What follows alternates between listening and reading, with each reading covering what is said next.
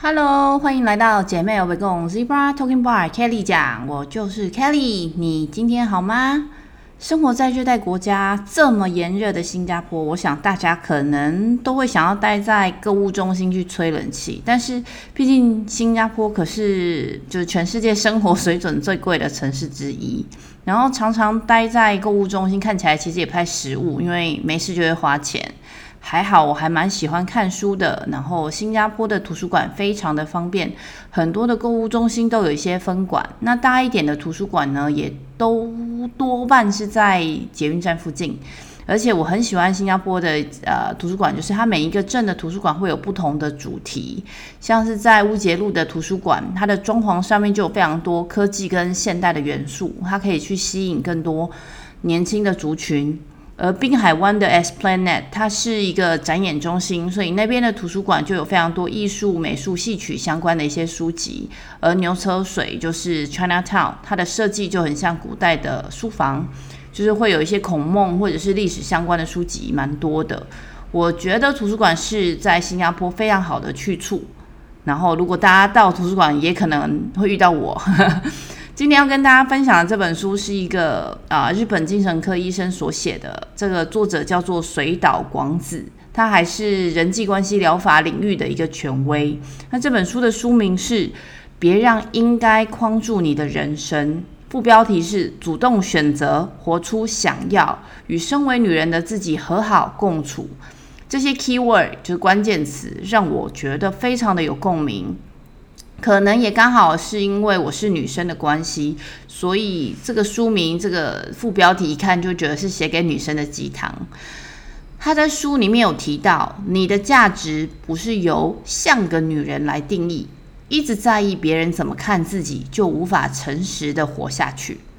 当然，因为我觉得这本书的受众设定是女生，但其实蛮多内容，这个你也可以换成男生或女生，或者是 LGBT。群体的朋友们，概念上我觉得都可以延伸，或者是可以通用的。所以换句话说，就是你的价值，而不是由像个某某来定义。你一直去在意别人怎么看自己，就无法诚实的活下去。也就是说，如果你觉得有人用他个人的主观意识与观点来佯装成一种群体意识，并且来期待甚至要求你。应该或者是必须做到某一些特征，或者是某一些能力，我会非常建议你好好听一下今天介绍的这本书。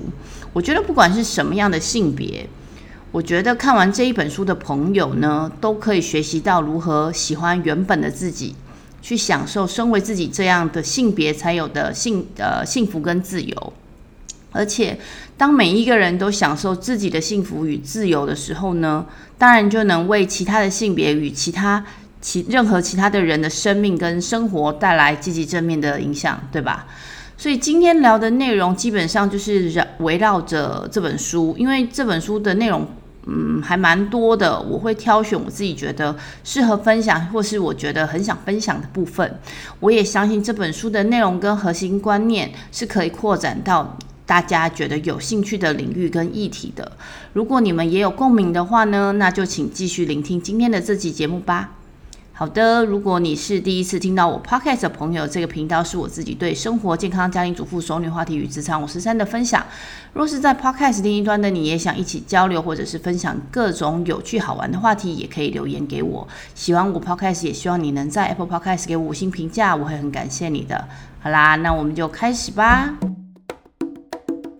首先，因为作者是日本人，所以内容其实就是以日本的社会他的视角来分析，所以大家可能看一些内容的时候需要用一些想象力。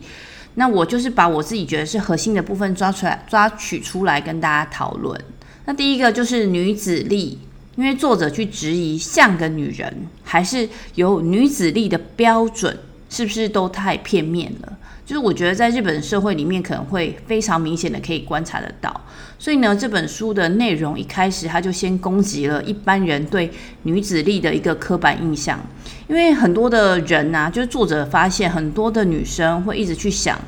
如果我自己不是女人就好了，这样子的一个负面的思维。可是你看哦，女子力乍听之下会觉得很好，对吧？虽然说现在大家可能都觉得。男女平等啊，但是其实还是很多人相信女生就是比较容易情绪化，女生就是无法做出冷静的判断，女生无法胜任领导职，或者是女生难以交付重任，女生的天职是养儿育女啊，这些似是而非的普世价值，就是还是充斥在你跟我的 generation 里面，所以很多时候大家就会觉得，嗯，好像整体上女生比男生更缺乏自信。当然，我知道男生也有其他缺乏自信的地方。那未来也希望有机会跟大家去分享其他的书籍、书籍去讲男生的部分。那我们今天就着重在这本书上。大家可能有听过“莫忘初衷”，对吧？很多时候，大家都有机会被问到：“诶，请问一下，你的初衷是什么啊？”尤其是在自己非常难过的时候，很很呃，可遇到挫折的时候，你的初衷是什么？但其实我觉得这个问题是个假问题，因为真正的问题是你认为自己的价值是什么？不管是三十岁、四十岁还是五十岁之后，很多的女生呢都会不自觉地去认同自己的魅力跟价值，是因为年纪的关系而不去不断的失去，所以呢就会慢慢催生出一种恐惧的情绪。可是男生却是那种相反的状态，会觉得哇，随着年龄增长反而更添魅力。那脸上男生脸上的皱纹还会被认为是男人味的展现。这件事其实不是公平不公平，这只是男生女生的一些差异。但我知道大家会觉得这个认同感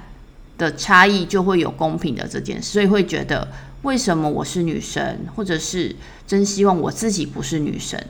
OK，那我自己其实很清楚自己是一个恃宠而骄的例子。比如说好了，我以前其实从来不防晒。就算来到新加坡这么晒，太阳这么大，现在满脸黑斑，我也开始在意了。所以很多女生就是害怕、恐惧、不敢，然后或者是没有自信。那有另外一群女生可能就会非常的努力，太努力、过度努力，那但还是陷入一种痛苦的一个状态，而且最后很可能是 burn out。因为如果人啊一旦前进的方向是不断的失去跟绝望。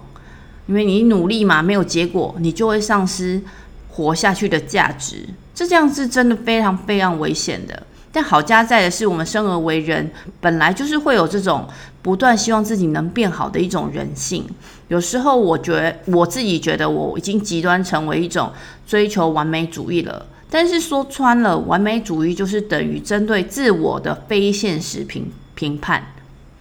哦，对自我非现实的评判。这样子会降低自我的肯定感，然后利用各种负面的思考来逼迫自己，无时无刻就会挑剔着：“哎呀，这里不够好，那里没做到，我的班又多了多少？”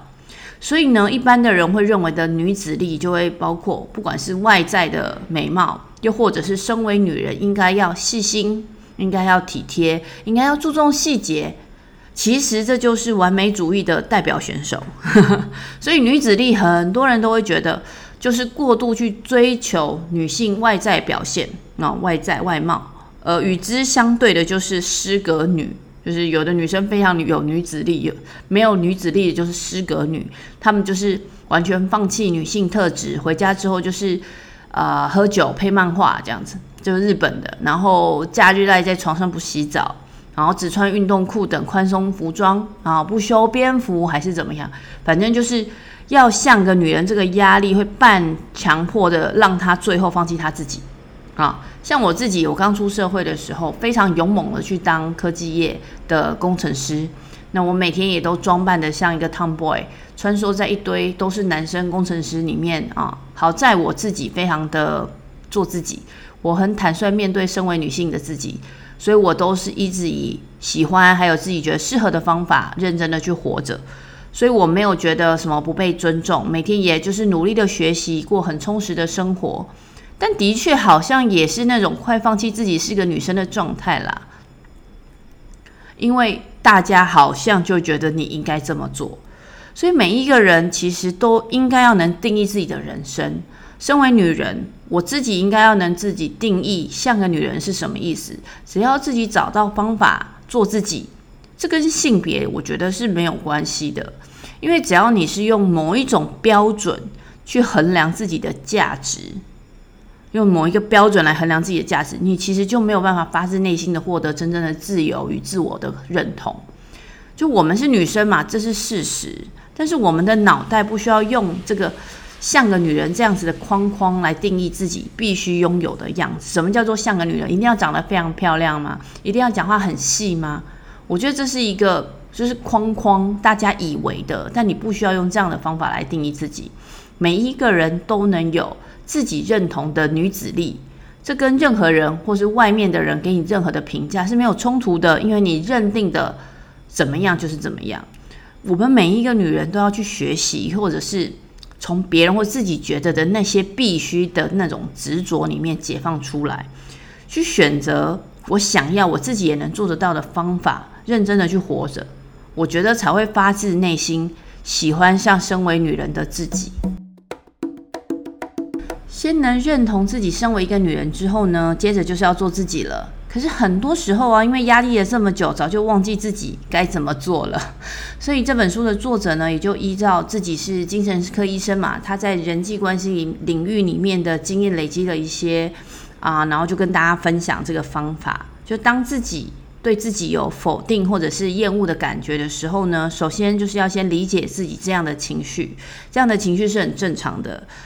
并且应该要慢慢的告诉自己以下这几点。第一个是。你要学着去找到被强迫的应该是哪些哦，哪些是，我被别人强迫，你应该要成为一个什么样子的这些，把它列出来。第二个是面对被困住的情绪，就是我们要正视这件事情。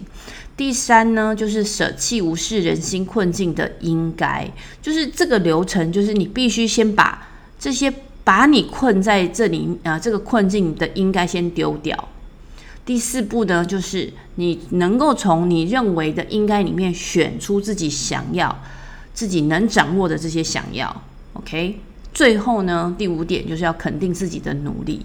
我觉得，呃，这五点看起来像是个步骤，但我觉得可以先做的事情是理解这些步骤。就是你认为你接受了这个步骤是可以给你帮助的，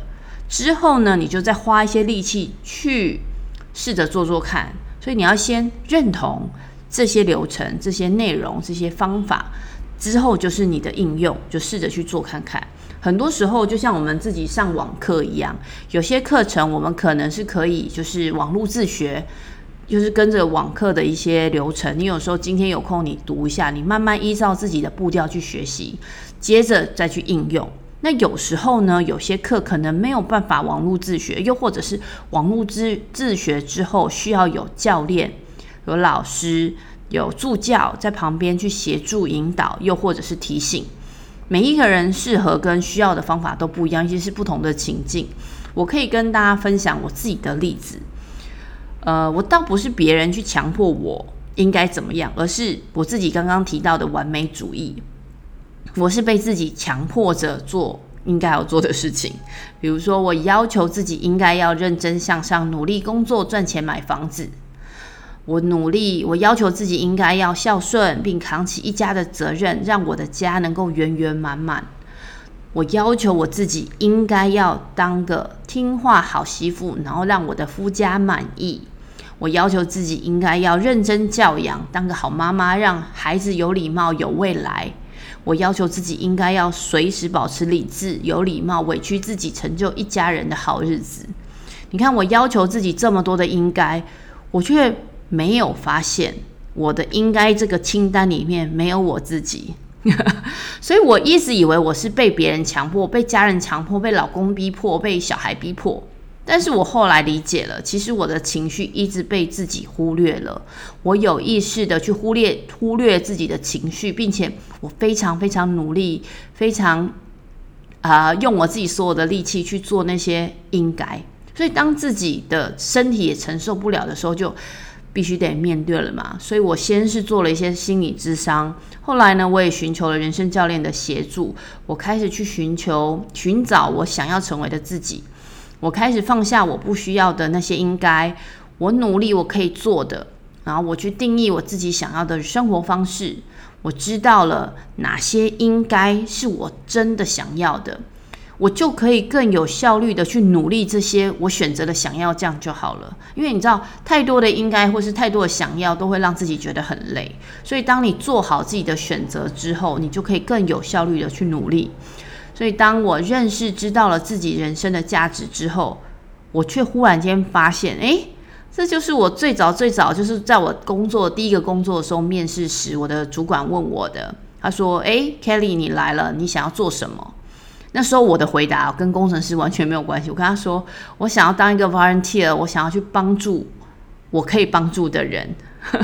所以呢，现在我会觉得我非常的开心，因为我真的放下了对过去的一些执念，还有自己的自己对自己的逼迫啦。这也是为什么我后来决定就是做 career coaching，然后延伸到 life coaching 很大的一个转念。